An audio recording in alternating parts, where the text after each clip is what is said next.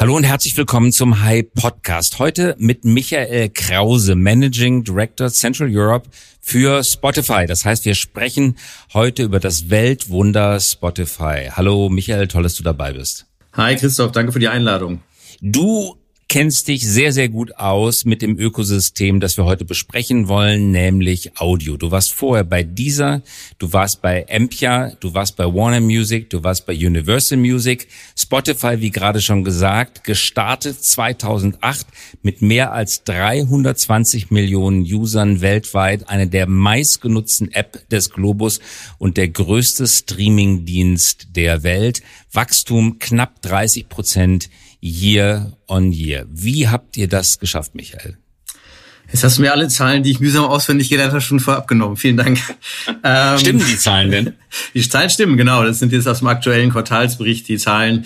320 Millionen aktiv nutzende Kunden und davon 144 Millionen, die das bezahlende Produkt benutzen. Ähm, genau, und was wir bei Spotify äh, von Anfang an gemacht haben, ist, dass wir uns äh, auf Musik und damit auf Audio fokussiert haben und dann vor zwei Jahren nochmal sehr konsequent ähm, das Thema Audio auch weiter ausdekliniert haben, den Podcast-Bereich extrem gestärkt haben über die letzten zwei Jahre. Und ansonsten denke ich, äh, ist Spotify deshalb erfolgreich, weil wir drei Themen, äh, uns auf drei Themen sehr stark fokussiert haben. Das eine ist, dass wir sehr früh geschaut haben, dass unsere App auf allen möglichen Endgeräten funktioniert. Ähm, was uns dabei zugutekommt, ist, dass wir ja zu keiner großen, äh, zu keinem großen Hardware-Ökosystem gehören, sondern uns wirklich rein auf die Musik und die dazugehörige App beziehungsweise auf Audio und die dazugehörige App fokussieren konnten, ähm, so dass wir tatsächlich auf vielen Geräten verfügbar sind, wenn nicht sogar auf fast allen.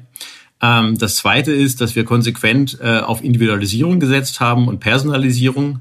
Das heißt, du findest bei uns im Produkt sehr viele Bestandteile, die exklusiv für dich sozusagen erstellt werden, auch basierend auf einer künstlichen Intelligenz, im Zusammenspiel mit ähm, wirklich menschlichen Redakteuren, einer menschlichen Redaktion. Ähm, und das ist, glaube ich, eine sehr kraftvolle Kombination, weil du zum einen natürlich mit der menschlichen Kompetenz auch gerade neue Veröffentlichungen und so weiter gut einschätzen kannst und gleichzeitig mit der künstlichen Intelligenz bei eben den 320 Millionen aktiv nutzenden äh, Kunden, die schon über vier Milliarden Playlisten auch erstellt haben, muss man sich auch mal zu Gemüte führen, ähm, die daraus dann entsprechend äh, Rückschlüsse ziehen kann und dann sehr gezielt entsprechende ähm, äh, Empfehlungen äh, bieten kann. Und das Dritte ist, dass wir äh, von Anfang an auf ein Freemium-Modell gesetzt haben. Das heißt, man kann ja Spotify auch komplett werbefinanziert nutzen, ohne dafür Geld zu bezahlen. Ähm, und ein Großteil unserer Kunden haben wir tatsächlich darüber gewonnen, dass wir sie im kostenlosen Bereich äh, als Kunden gewonnen haben, teilweise auch dann längere Zeit. Und wir haben auch gerade so vor zwei, drei Jahren nochmal richtig viel in das kostenlose Produkt investiert ähm, und da nochmal sehr viel Fokus drauf gelegt, dass die Kunden selbst da extrem glücklich sind, weil wir gemerkt haben, dass je länger dann Kunden eben auf unsere App verbringen, desto eher sind sie dann auch bereit, den Premium-Vorteil äh, sich zu erkaufen. Und diese drei würde ich mal sagen, Hauptbestandteile haben unser Wachstum äh, dann auch maßgeblich beschleunigt. Und Michael, du glaubst gar nicht, wie viele Fragen ich hier für dich habe, weil jeden, der ich kenne, der Spotify nutzt, hat ganz viele Fragen. Und ich versuche so viel wie möglich Fragen jetzt in unseren 30 Minuten unterzubringen. Vorab nochmal die Frage, Spotify ist unter den weltweit erfolgreichen Plattformen ja die eine große strahlende Plattform mit Booking.com gemeinsam, die aus Europa kommt. Warum haben es Booking und Spotify geschafft, in der Weltliga auf den obersten Plätzen mitzuspielen und andere europäische Plattformen weniger. Ja, Christoph, also für Booking.com kann ich natürlich schwer sprechen, aber äh, bei uns kann ich sagen, ähm, dass ich da schon den, äh, den Erfolg vor allem darin äh, vermute, dass wir ähnlich wie viele ähm, auch angloamerikanische Firmen, ähm, vor allem amerikanische Firmen und vielleicht auch wie einige chinesische äh, Startups äh, ganz krass zum einen den Kundennutzen im Fokus hatten. Also Daniel Eck, unser Gründer, hat damals die Firma ja gegründet als quasi Alternative zur Piraterie ähm, ein Produkt, was noch besser sein sollte als Piraterie. Und deswegen war von Anfang an der Kundennutzen halt so stark im Vordergrund, weil man immer diese, diesen Benchmark hatte, besser, besseres Produkt zu haben als das, was da gerade irgendwie als kostenloser Download zur Verfügung äh, stand. Ähm, ich glaube, das war sicherlich ein, ähm, ein Faktor. Dann waren wir in einer Industrie natürlich auch, äh, wo gerade Schweden zum Beispiel auch sehr hart getroffen war von der Musikpiraterie. Ähm, durch die dort äh, vorherrschenden Urheberrechtsgesetze war der lokale Musikmarkt quasi komplett lahmgelegt, weil es keine wirksamen Urheberrechtsgesetze gegen den MP3-Download gab über diese illegalen Plattformen. Einige Plattformen kommen ja auch aus dem, äh, aus dem schwedischen Markt zum Beispiel, die damals sehr groß waren. Und das hat natürlich dazu auch beigetragen, dass wir äh, da die Chance bekommen haben, in so einem Markt auch das Produkt zu starten, ähm, weil es ja doch ein sehr disruptives Geschäftsmodell war ähm, für die Plattenfirmen. Und äh, das hat uns sicherlich dazu beigetragen, ähm, dass wir da ähm, eine, eine große Rolle spielen konnten und äh, uns dann daraus entwickeln konnten. Kommen wir zu dem Thema Podcast. Wir hatten das gerade schon angesprochen. Podcast, Audio, also Non-Music Audio spielt für euch eine große Rolle. Ihr habt Schlagzeilen gemacht vor einigen Monaten mit eurem Joe Rogan Deal. Joe Rogan, für alle, die ihn nicht kennen, ein bemerkenswerter Podcaster in den USA, hauptberuflich eigentlich Stand-up-Comedian, aber mit einem sehr erfolgreichen Podcast. Und ihr zahlt Joe Rogan 100 Millionen Dollar pro Jahr dafür, dass er bei euch exklusiv sendet, das heißt auf den anderen Plattformen nicht mehr vertreten ist. Ihr habt mit Sandra Maischberger auf dem deutschen Markt ebenfalls eine Exklusivvereinbarung für ein Audioformat getroffen. Könnt ihr dieses Geld, das ihr ausgebt, besonders die 100 Millionen von Joe Rogan, überhaupt jemals wieder einspielen? Mhm. Ja, also die einzelnen Zahlen kann ich nicht kommentieren, die haben wir auch so nie äh, bestätigt. Was wir auf jeden Fall sagen können, ist, dass wir als Firma eben genau diesen Audiofokus sehr bedingungslos äh, vorantreiben und dazu gehören nicht nur die von dir erwähnten äh, Akquisitionen oder großen Talents, mit denen wir zusammenarbeiten. Da könnte ich jetzt ja theoretisch, man kann ich vielleicht mal ein bisschen anfangen oder ein bisschen mal so den Umfang zeigen. Wir haben äh, eben äh, im Firmenbereich einige Firmen auch übernommen, zum Beispiel Gimlet, Parcast, ähm, um zwei Studios zu nennen aus Amerika, ähm, aber auch The Ringer als großes Sportnetzwerk. Ähm, dann haben wir ähm, mit Anchor auch eine Plattform übernommen, wo man sehr leicht und wo jeder auch wirklich ganz simpel äh, Podcasts erstellen kann auf seinem mobilen Endgerät und direkt zu Spotify hochladen. Anchor.fm. Ähm, und dann haben wir jetzt eben noch ähm, einige andere große Kollaborationen auch mit Künstlern verkündet, ähm, wie zum Beispiel Joe Rogan, aber auch äh, Higher Ground mit Michelle Obama, ähm, aber eben auch, wie von dir erwähnt, äh, Sandra Maischberger. Jetzt kürzlich, gerade letzte Woche gelauncht, Luisa Neubauer, äh, die Fridays for Future. Mit 1,5 Grad. Mit 1,5 Grad direkt auf Platz 1 unserer Trendcharts äh, geschossen, trotz des natürlich äh, schwierigeren Themas als jetzt ein reiner Unterhaltungspodcast. Da sind wir sehr stolz und glücklich drüber. Ähm, das heißt, wir investieren einfach in diese Bereiche extrem.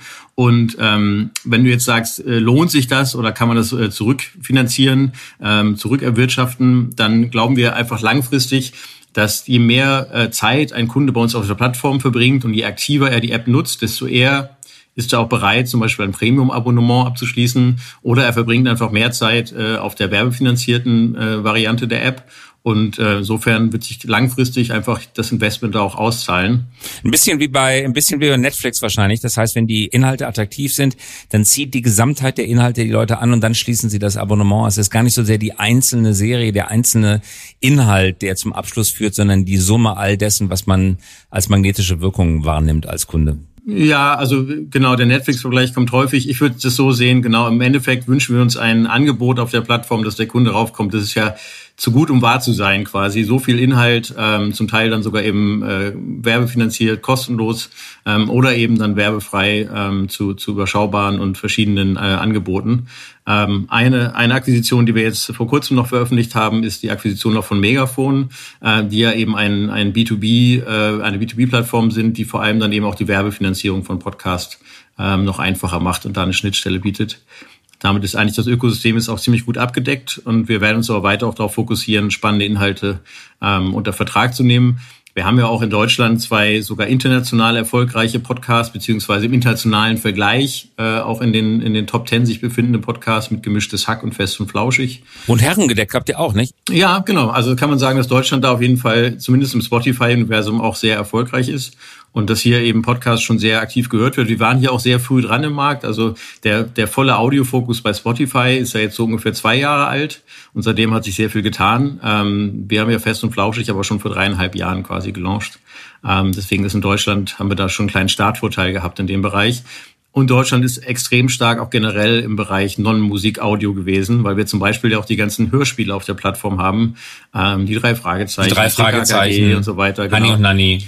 Genau, das funktioniert auch alles sehr gut in Deutschland, ist ja nebenbei auch ein deutsches Phänomen. Also äh, die amerikanischen Kollegen äh, runzeln manchmal die Stirn, wenn sie das verstehen, äh, wie viele Leute hier bei uns eigentlich Geschichten von einer kleinen Hexe oder einem Elefanten, der sprechen kann, äh, hören. Ähm, diese Hörspiele gibt's ja eigentlich nur in Deutschland in der Form. Ähm, und wir haben auch eben auch sehr viele Hörbücher auf der Plattform, also wirklich einen großen Anteil von Hörbüchern. Aber der Podcast-Bereich, und darüber sprechen wir ja gerade maßgeblich, ist der, der auch extrem boomt. Wir haben jetzt fast 1,9 oder über 1,9 Millionen äh, Podcast-Serien auf der Plattform, die dann natürlich nochmal wieder ähm, Episoden haben. Und auch spannend, über die Hälfte davon ist jetzt in diesem Jahr auch dazu gekommen. Das heißt, das Corona-Jahr ist auf jeden Fall auch nochmal ein starkes Podcast-Jahr. Und ähm, weiß ich, wer sich noch an die Ansprache von Frau Merkel erinnert am Anfang des ersten Lockdowns, da hat sie ja sogar selber äh, angeregt, dass man vielleicht mal einen Podcast produzieren sollte in der Zeit. Ähm, da haben sich scheinbar dann noch einige dran gehalten. Aus, das stimmt, ich kann mich erinnern. Aus eurer professionellen Sicht, was macht solche Formate wie gemischtes Hack, fest und flauschig oder Herrengedeck eigentlich so erfolgreich? Wenn man mit Netflix-Produzenten spricht, dann haben die schon ein Grundgefühl, das können sie nicht immer verbalisieren, dafür, was eigentlich notwendig ist, um ein Format wirklich erfolgreich zu machen. Die Formate, die ich gerade genannt habe, gemischtes Hack, fest und flauschig, Herrengedeck, sind alle sehr unterschiedlich. Sandra Maischberger ist jemand ganz anderer als Luise Neubauer, aber vom Gefühl her, worauf achtet ihr, wenn ihr einen Podcast bewerten sollt? Mhm. Genau, also es gibt ja so da auch sehr viel Forschung schon, auch wenn es noch ein bisschen in den äh, Kinderschuhen steckt und ich mir auch wünsche und hoffe, dass da auch noch viele äh, Universitäten oder andere Forscher sich dem Thema weiter auch annehmen, weil das, glaube ich, sehr spannend ist, äh, was Leute eigentlich dazu bewegt, Podcasts zu hören. Ähm, der Forschung nach, die wir jetzt so schon ähm, uns anschauen konnten, ähm, erfüllen Podcasts natürlich ein paar Grundbedürfnisse ähm, des Menschen. Und das eine ist zum Beispiel, unterhalten zu werden und klassisch Entertainment zu haben. Und da fallen, glaube ich, auf jeden Fall gemischtes Hack und fest und flauschig flauschig rein. Ähm, dazu kommt, dass das äh, Audioformat äh, sehr nahbar ist. Das heißt, wenn ich in der Küche sitze und irgendwie fest und flauschig höre ähm, oder auch gemischtes Hack, dann habe ich teilweise das Gefühl, dass die beiden Protagonisten in dem Fall ähm, direkt neben mir sitzen, also dass ich sozusagen Teil der Sache bin. Und dazu kommen auch viele oder dazu helfen auch viele Rituale, Insiderwissen, es gibt viele äh, Insider-Jokes, es gibt viele ähm, ja, sozusagen ein Dazugehörigkeitsgefühl. Und viele unserer Hörer, und das bestätigen uns auch die Talents, haben das Gefühl, dass sie quasi Teil des Podcasts sind und mit den beiden dann in dem Fall befreundet sind ähm, und dann wieder zugehören zu dieser Community. Und das äh, ist, glaube ich, ein Faktor, der eben auch dazu führt, dass man eben eine gewisse Ritualisierung oder eine gewisse Habitualisierung hat, auch dass man dem Podcast häufig zuhört und dementsprechend dann auch ein Fan bleibt ähm, und es da so eine eingeschworene, Geme eingeschworene Gemeinschaft gibt. Das klingt nachvollziehbar. In, in jedem Markt, Michael, der neu entsteht, setzt früher oder später eine Professionalisierung ein. Podcast begonnen haben zunächst mal als Gespräche, 30 Minuten, 60 Minuten, 90 Minuten, unendlich lang, wie bei der Zeit beispielsweise oder auch super kurz. Warum so viele Gespräche? Weil Gespräche sehr einfach und sehr preiswert zu produzieren sind. Gabor Steingart beispielsweise hat in den Podcast eingebaut, 20 Minuten mit vielen unterschiedlichen Themen, mit Musikunterlegung, mit unterschiedlichen Gästen. Dafür braucht man schon eine eigene Redaktion. Wenn du jetzt nach vorne schaust, die nächsten drei bis vier Jahre, wohin wird die Professionalisierung dieses Marktes führen? Kann man dann in drei, vier, fünf Jahren immer noch sozusagen als Einzelkämpfer mit seinem Mikrofon einen erfolgreichen Podcast landen oder brauche ich dann schon ein professionelles Studio, Studio im Sinne von Produktionsstudio und nicht einfach nur Aufnahmestudio? Genau, also die Professionalisierung wird da, glaube ich, noch einiges voranbringen. Das eine ist, dass ich schon glaube, dass ein sehr demokratisches Format bleibt, äh, weil die Produktionsmittel, und Anchor ist ja ein Beispiel, ähm, sind im Grunde jedem an die Hand gegeben. Auch da kann man schon professionelle Melodien machen, Zwischentöne und so weiter.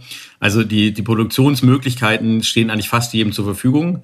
Ähm, zweitens glaube ich, dass es sehr viele Nischen gibt, die noch gefüllt werden können. Neben den großen Mainstream-Formaten äh, ermöglicht Podcast eben auch das Erfüllen jeder möglichen Nische ähm, und auch ähm, jeder möglichen, nehmen wir mal als Sportart zum Beispiel, äh, der, der erfolgreichste Sport-Podcast in Deutschland ist aktuell immer noch Football Bromance, ähm, ein, ein Podcast über American Football, was ansonsten in den Mainstream-Medien ja gar nicht so stark vorkommt. Also da ist noch viel äh, Luft für Nische und für, für weitere ähm, äh, Ausdifferenzierung, auch bei den Formaten. Also du hast schon gesagt, das Interviewformat an sich Genau, das ist jetzt ja erstmal nicht ähm, revolutionär vom Format her, aber es gibt natürlich auch viele Sachen, die wir zum Beispiel auch weiter ausprobieren. Neben ähm, zum Beispiel fiktionalen Inhalten. Wir haben äh, einen, einen Podcast von Gimlet gerade lokalisiert, der heißt Susi, richtig mit professionellen Sprechern und eine ganz tolle Geschichte. Ähm, dann kommen natürlich auch noch andere Formate in, in anderen Richtungen, Daily Podcast zum Beispiel, also dass man wegkommt von der wöchentlichen Kadenz zum Daily Podcast. Da haben wir auch mit dem Daily Horoscope schon einiges gelauncht und da ist sicherlich noch sehr viel mehr Luft. Ähm, dann die Verbindung von Musik und Podcast, da sehe ich auch noch sehr viel Zukunft. Eine unserer erfolgreichsten Playlisten zum Beispiel ist das Daily Drive, eine Mischung aus Musik, die für dich gemacht ist und dann entsprechenden Podcast. Äh. Also ich glaube, dass da noch viel möglich ist und äh, weiter natürlich auch eben in der Vermarktung, aber auch in der Messbarkeit. Also können wir stundenlang drüber sprechen, weil es ist ja auch immer noch sehr schwer, Erfolg und, und Werbevermarktung richtig zu messen, weil es noch keine richtige Vergleichbarkeit gibt an den Portalen. Manchmal werden Downloads gezählt, manchmal werden Streams gezählt. Dementsprechend gibt es auch noch keine konsistenten Podcast-Charts über alle Plattformen hinweg. Also äh, wenig Podcast-Konferenzen, haben wir jetzt mit All Ears auch mal äh, in Deutschland irgendwie was, was an den Start gebracht, aber auch da ist sicherlich noch Luft. Also ich glaube, da ist generell in der gesamten Professionalisierung des Ökosystems noch, noch ganz viel Spaß auch in den nächsten Jahren und viel Platz auch für viele Akteure. Nehmt ihr inhaltlichen Einfluss auf die Podcasts? Natürlich sagst du jetzt nein, aber auf der anderen Seite höre ich von vielen potenziellen Podcastern, dass sie Sorge haben, sich ein großes Ökosystem zu bewegen, weil man darf nicht ganz so radikal sein. Es muss irgendwie innerhalb von Leitplanken bleiben. Es muss sozusagen immer noch familienverträglich sein. Es darf bei einer börsennotierten Firma nicht automatisch dazu führen, dass zur nicht jugendfreien Zeit oder zur jugendfreien Zeit nicht jugendfreie Inhalte gesendet werden. Wie viel Einfluss nehmt ihr? Wie viel Einfluss müsst ihr nehmen? Wie berechtigt sind die Sorgen derjenigen, die sagen, Spotify wird mir reinreden? Ja, interessante Frage, weil bisher habe ich sie andersrum wahrgenommen. Ähm, generell ist Spotify ab 16, das heißt, äh, da haben wir schon mal einen Sicherheitsmechanismus, ähm, dass da auf jeden Fall äh, alle unsere Kunden 16 sind.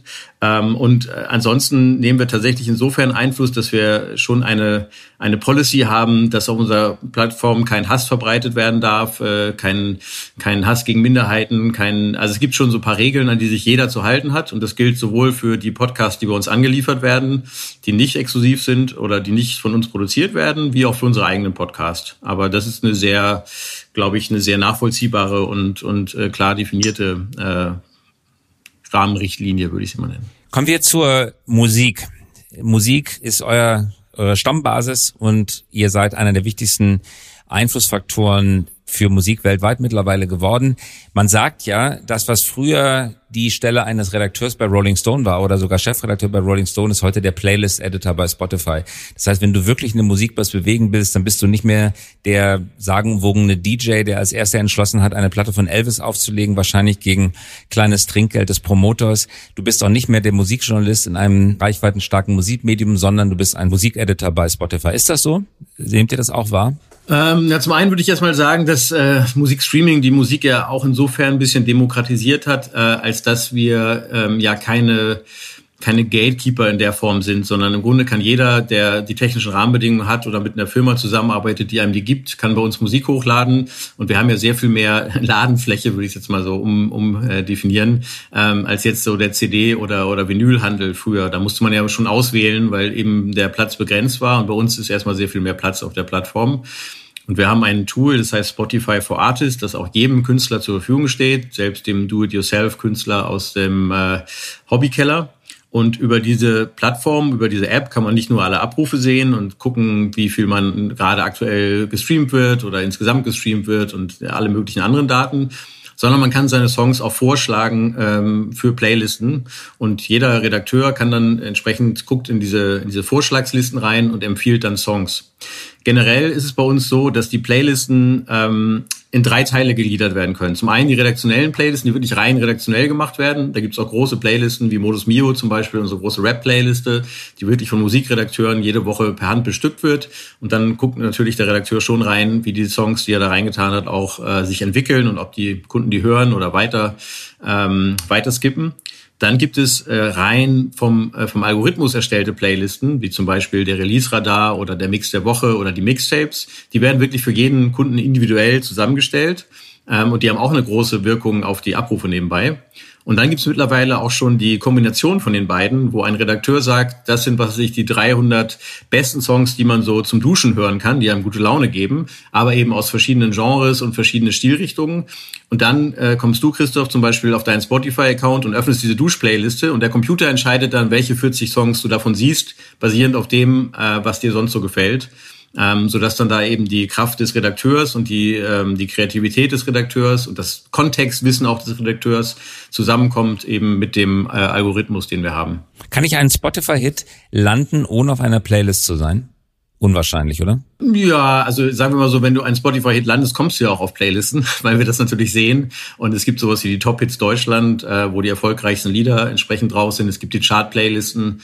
Ähm, also es ist sehr schwer, einen Hit zu haben, ohne auf eine Playliste zu kommen, ähm, weil wir entsprechend ja das auch früh sehen und ähm, das früh wahrnehmen. Es gibt Trendcharts, es gibt unsere internen Systeme. Und da sind die Redakteure schon immer relativ schnell dabei zu erkennen, wenn ein Lied gut funktioniert.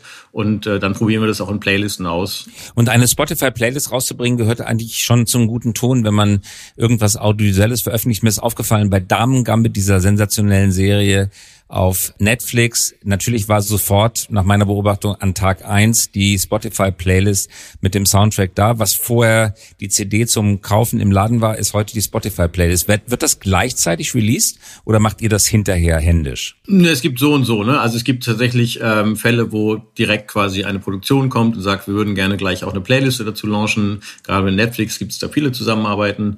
Ähm, teilweise sind es auch dann Fan-kreierte Playlisten, wo Fans einfach Lieder aus irgendwelchen irgendwelchen Soundtracks zusammensuchen. Und dann gibt es aber auch weiterhin klassische Soundtracks, ähm, die dann von uns äh, oder die von Labels dann auch bei uns angeliefert werden, so wie es früher der Fall war bei einem Kino-Soundtrack wo dann auch Universal den entsprechend rausbringt. Auch das gibt's weiterhin. Das hängt ein bisschen vom Medium ab und von der Plattform und da gibt's alle Spielarten eigentlich. Kommen wir zu eurem Geschäftsmodell vielleicht. Du hattest das gerade schon angedeutet, es gibt eine Premium-Variante und es gibt eine kostenlose Variante. In der kostenlosen Variante muss man etwas Leid durchleben und nach einer Weile, so geht zumindest mir und vielen Leuten, die ich kenne, ist man so genervt, dass man doch das Premium nimmt. Lass uns nochmal die Features durchgehen, die sozusagen äh, nur bei Premium sind. Premium ist werbefrei, richtig? Ich kann beliebig oft skippen und ich kann downloaden. Richtig? Sind das die drei Hauptpunkte? Genau. Und dann kann man vielleicht dazu sagen, dass es nicht nur ein Premium-Abo gibt, sondern es gibt ein Studenten-Abo, es gibt ein reduziertes Abo, das nennen wir Duo für ein, ein Paar oder ein, äh, zwei Menschen, die äh, sich zusammengefunden haben. Ähm, und dann gibt's eben noch das Familienangebot, wo es äh, fünf, fünf zusätzliche Accounts noch gibt, ähm, die man dann für Familienmitglieder festlegen kann. Was ist denn der Haupttreiber für den Übergang eines leidenschaftlichen Nutzers des Gratisangebotes hin zum Premiumangebot? Ist es das Skippen, ist es das Downloader, die Werbefreiheit? Ähm, das ist natürlich wieder sehr individuell, ähm, aber ich glaube schon, dass tatsächlich in Deutschland das Downloaden noch eine größere Rolle spielt als in vielen anderen Ländern. Du hattest ja auch gerade Dorothee Bär zu Gast. Tatsächlich ist die Infrastruktur noch ein bisschen begrenzendes Element. Gerade wenn man im Auto unterwegs ist irgendwie und nicht in den Hauptstädten, dann ist tatsächlich das Downloaden, glaube ich, immer noch ein relevantes Feature, auch gerade für Deutschland. Ähm, ansonsten denke ich schon, dass das Skippen ein großer äh, Faktor ist. Gerade auch bei den Hörspielen äh, ist ein Shuffle-Modus natürlich äh, nicht gerade von Vorteil für die Verständlichkeit eines Buches oder eines Hörspiels. Ähm, und ähm, dazu kommt natürlich schon auch, dass die, dass die Werbeintegration ähm, auf die Dauer sicherlich auch äh, den einen oder anderen Kunden ähm, ja nicht, nicht gerade zum Vorteil geneigt, gerade wenn er dann eben sehr viel Zeit auf der Plattform verbringt. Ähm, deswegen ist es aber schwer, zu, in eine Prio-Reihenfolge zu bringen, weil es ein bisschen davon abhängt, äh, wo lebe ich, wie nutze ich Spotify und was ist meine zum Beispiel auch Werbesensitivität. Äh, Gerade junge Leute können Werbung auch erstaunlich gut äh, hören. Das ist da gar nicht so ein, so ein Thema. Nochmal ein Gerücht, das ich gerne an der Stelle aufarbeiten würde, von dem ich gar nicht weiß, ob es wahr ist. Das Gerücht besagt, bitte sag uns, ob das stimmt, dass Rechteinhaber alter Inhalte, wie zum Beispiel drei Fragezeichen oder Huibu, das Schlossgespenst, gerne mal die einzelnen Hörspiele in super kleine Teile zerteilen, also im Prinzip in kleine Teile zerteilen, die ungefähr eurer Mindestlänge für einen Track entsprechen, weil sie pro Track kompensiert werden. Dann setzen sie die Abstandszeiten zwischen den Track auf Null und ehe man sich's versieht, hört man vielleicht, wenn man es auch zum Einschlafen hört und dann aus Versehen drüber einschläft, hört man stundenlang dieses eine Hörspiel und im Hintergrund läuft für die, nicht für den Kunden, der Zähler, weil in 90 Sekunden Takten immer neuer Track getriggert wird und in der Spotify internen Kompensation führt das zu höheren Einnahmen. Stimmt das oder ist das ein, eine Räuberpistole? Genau, also es ist natürlich erstmal generell so, dass wir tatsächlich auszahlen basierend auf allen Einnahmen, die wir erstmal ähm, einnehmen und die packen wir alle in einen Topf, in einen sogenannten Pool. Ähm, und dann wird dagegen korreliert quasi die Anzahl der Abrufe, die über 30 Sekunden ist. Und dementsprechend werden dann die Ausschüttungen an die Plattenfirmen ähm, oder die Aggregatoren und, und Lieferanten, Distributoren, die wir haben, ähm, erfolgen. So, also es ist natürlich so, wenn ich sehr viele Streams habe, dann ist meine Chance von diesem Labelpool mehr äh, zu bekommen, ähm, ist erstmal größer auf jeden Fall. Und ähm, es gibt natürlich da die Möglichkeit im Buchbereich, äh, das anders zu segmentieren äh, als im physischen Bereich. Also im physischen Bereich habe ich vielleicht dann 40 Kapitel im Buch ähm, und das würde dann entsprechend das füllen. Und dann macht es teilweise sicherlich Sinn, so ein langes Kapitel in kleinere Tracks äh, zu untersegmentieren, dass man da auch dann äh, schneller wieder hinfindet, wo man aufgehört hat. Äh, und zum Teil kann man es sicherlich dann auch als, äh, ja, als Ausnutzung des Geschäftsmodells sehen. Ähm, das ist ein bisschen Definitionssache und ähm, aber von der, von der also grundsätzlichen Mechanik gebe ich dir recht, dass es so ist, ähm, dass natürlich je kürzer Tracks sind, da gibt es ja auch die große Diskussion immer, ob jetzt extra auch Künstler kürzere Lieder machen, damit die Chance größer ist, dass sie dann mehr gehört werden. Und stimmt das? Meine Beobachtung ist eher, geht eher, der Trend geht eher zu längeren Liedern. Ja, genau. Das kann man nämlich auch gar nicht so genau sagen. Und es ist natürlich vor allem auch immer so gewesen, dass äh, auf das jeweilige Medium, das im Zeitgeist war, Musik angepasst wurde. Also auch eine Schallplatte hat ja eine gewisse Länge, auf die dann entsprechend äh, angepasst wurde, wo man gesagt hat, wir können leider nur zehn Songs machen, weil mehr passen nicht drauf zum Beispiel. Ähm, oder das Radio hat entsprechende Länge gehabt und es gab die Radio-Edits und so weiter. Ähm, das heißt, es ist also ganz normal, dass gerade die populäre Musik sich schon auch immer orientiert hat, ähm, also die Popmusik schon daran orientiert hat, welches Abspielmedium gerade ähm, so im Mainstream sich befindet. Insofern wird es da sicherlich Fälle geben, wo Leute es im Hinterkopf haben und andere nutzen einfach die Freiheit, dass sie so lange Lieder machen können, wie sie wollen und ähm, machen das entsprechend. Die Diskussion, die Queen mit Bohemian Rhapsody führen musste, die gibt's bei euch nicht. Sieben Minuten in dem Film ja auch zu sehen, großer Streit mit dem Plattenmanager, das gibt's bei euch nicht. Wer sieben Minuten streamen möchte, der streamt sieben Minuten jeder streamt so lange, wie er streamen möchte und so singt so lange, wie er singen möchte. Und äh, gerade in der klassischen Musik gibt's ja auch sehr, sehr lange Werke zum Beispiel. Also das ist, glaube ich, äh, weiterhin eben die, die Schönheit der, der digitalen Welt, dass man da flexibel bleiben kann. Und Michael, du hattest gerade den Pool schon angesprochen. Und da muss man sagen, Spotify hat eines der interessantesten Geschäftsmodelle nach meiner Beobachtung, nach meiner Einschätzung, die man überhaupt haben kann. Weil auf der einen Seite, auf der Konsumentenseite hin zum Nutzer, bietet ihr einen fixen Preis an. Das heißt, es ist immer der gleiche Preis. Wenn ich Geld dafür bezahle, weiß ich, die Kosten wachsen mir nicht über den Kopf. Das ist Abogebühr. Auf der anderen Seite bietet ihr aber den Künstlern unterschiedlich hohe Erlöse ein, weil er ein Incentives dafür setzen möchte, dass wer bessere Musik macht, wer öfter gehört wird, soll mehr Geld bekommen als derjenige, der weniger oft gehört wird. Das heißt, ihr wollt Anreize setzen für diejenigen, die kreativ tätig sind und ihr wollt gleichzeitig einen Cap auf den Kosten für die Konsumenten haben, damit die nicht in der Furcht leben, die Kosten könnten ihnen davon galoppieren. Normalerweise ist das so, dass ein Unternehmen das Risiko, das in der Mitte liegt, auf der einen Seite Fixpreis, auf der anderen Seite flexible Bezahlung, dass ein Unternehmen dieses Risiko auf die eigenen Bücher nimmt. Das ist aber in traditionellen Modellen dann schnell mal ein Rezept auch für Pleite, weil es kann sein, dass einem das völlig aus dem Ruder läuft, dass die Leute doppelt so viel Musik hören, aber man sozusagen gar nicht doppelt so viele Umsätze hat.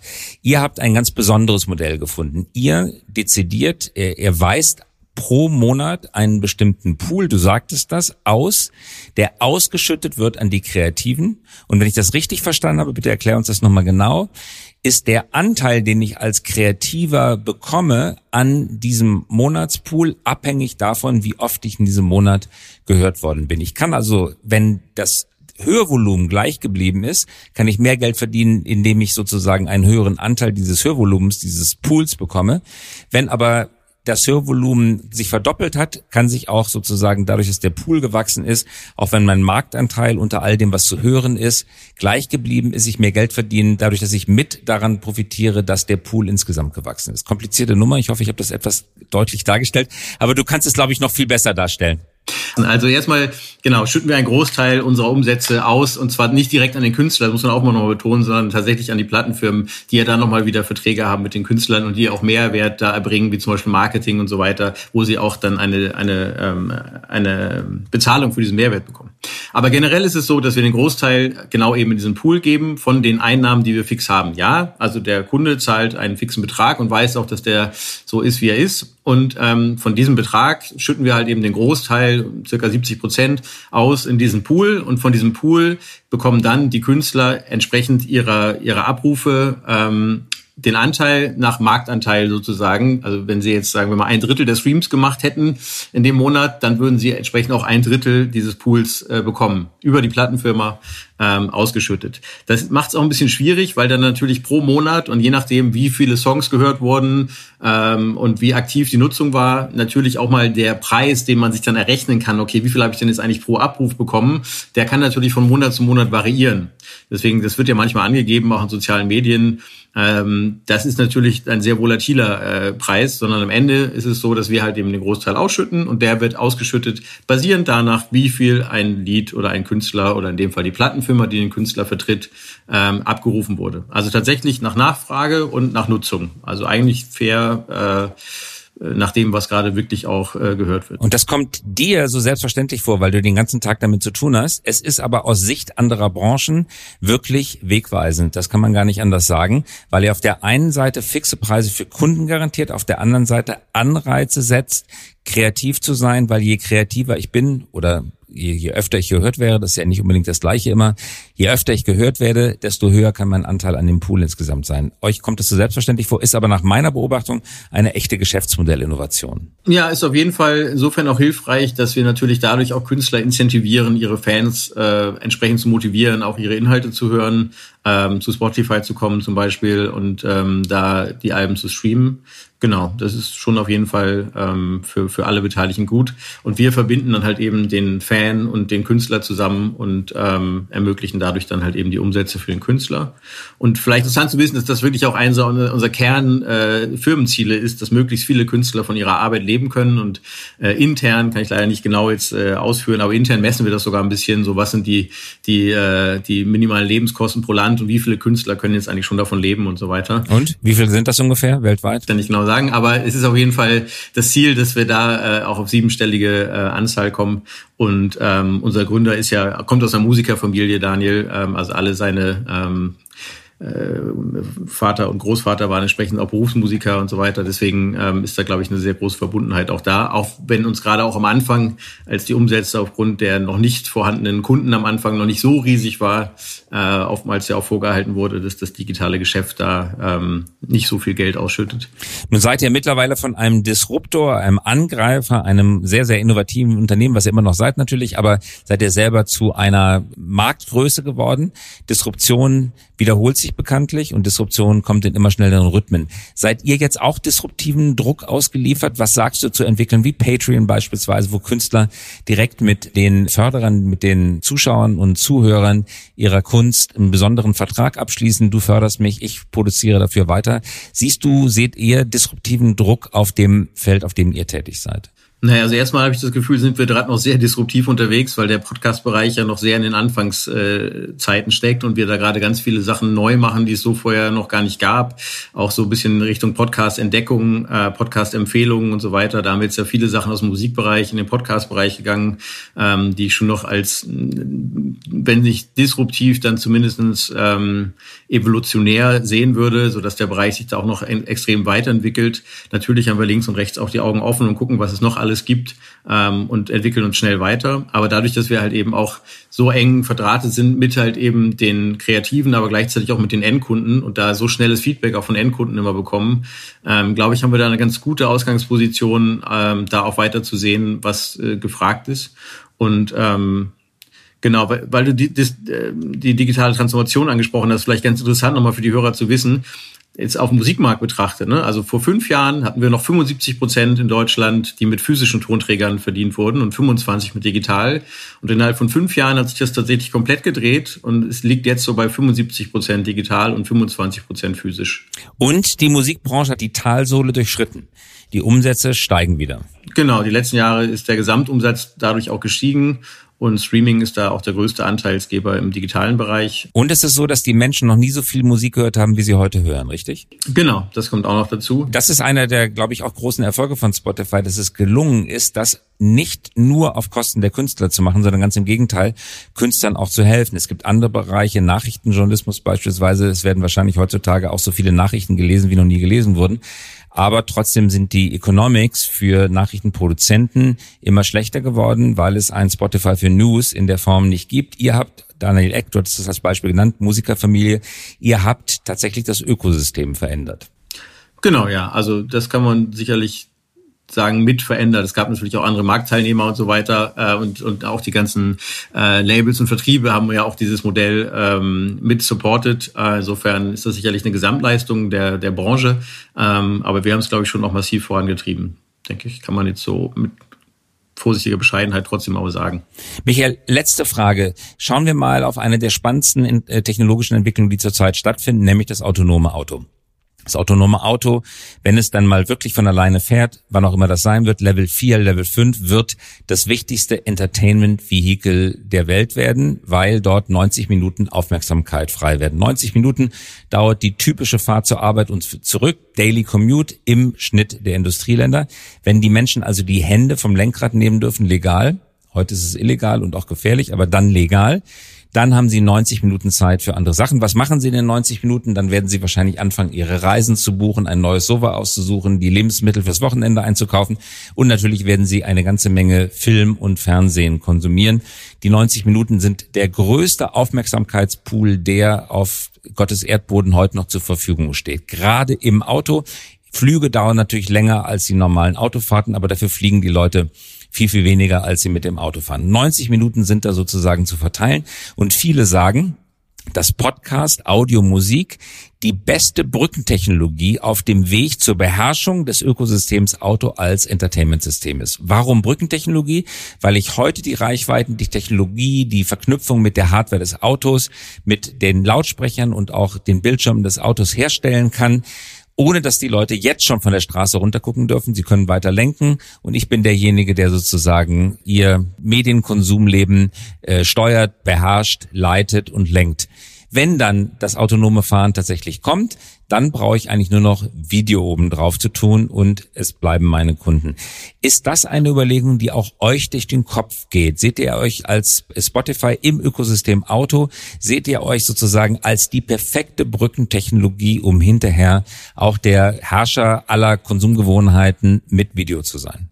Also generell ist Auto für uns extrem wichtig und auch ein Wachstumsbereich. Äh, wir sind natürlich auf den ganzen Plattformen, äh, Android Auto, Apple CarPlay und so weiter, aber auch mit sehr vielen nativen Integrationen und sehr viele Herstellersysteme und sind da im engen Austausch. Weil wie du schon sagst, aktuell ist Audio tatsächlich noch das Mittel der Wahl. Selbst wenn ich einen Spurhalteassistent und sonst was habe, gucke ich doch lieber noch auf die Straße und muss ich auf die Straße gucken. Ähm, und da haben wir ja eben auch spannende Audioangebote jetzt schon dabei. Also einmal klassisch Podcast, klassisch Musik ähm, aber dann eben auch die Verknüpfung, wie den Daily Drive zum Beispiel. Ähm, und immer mehr Playlisten, die in diese Richtung gehen, dass sie auch Musik und Podcast verbinden. Das heißt, wir sind, glaube ich, da jetzt für diese Phase sehr gut aufgestellt.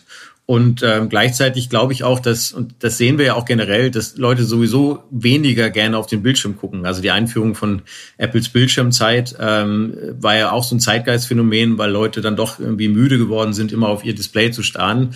Deswegen weiß ich gar nicht, ob rein die Verfügbarkeit und die Möglichkeit, dass man auch im Auto dann noch äh, Video gucken kann, ob das gleichzeitig dazu führt, dass automatisch das dann auch das Mittel der Wahl sein wird, weil der Leute auch irgendwann mal müde sind, auf den Bildschirm zu gucken. Und gerade wenn ich dann von der Arbeit komme, wo ich vielleicht schon auf Bildschirm geguckt habe, acht Stunden, dann könnte ich mir gut vorstellen, dass auch im autonomen Auto so ein Podcast und gleichzeitig so ein bisschen der Blick äh, in, in, die, in, die, in die Umwelt sozusagen auch äh, weiter sehr verlockend sein kann. Ich glaube, wir sind da jetzt auch mit dem Audioangebot schon sehr gut aufgestellt. Ähm, wir fokussieren uns auch auf Audio, ähm, haben aber jetzt ja schon mit äh, Joe Rogan zum Beispiel ein paar Video-Experimente gestartet gucken uns das halt an, wie das angenommen wird. Ähm, aber aktuell ist der Fokus komplett auf Audio. Sehr spannend. Wir werden das weiter genau verfolgen als Konsumenten, aber auch als kritische Zeitgenossen, die uns anschauen, wie Spotify sich weiterentwickelt. Danke, Michael dass du so umfangreich und offen Auskunft gestanden hast. Ja, gerne, Christoph. Vielen Dank. Wer noch Fragen zu Spotify hat, der schickt uns einfach eine E-Mail, christoph.käse at hy.co und ich danke dir, Michael, fürs Dabeisein. Vielen Dank. Gerne und dann bis bald. Bis bald und bis zur kommenden Woche.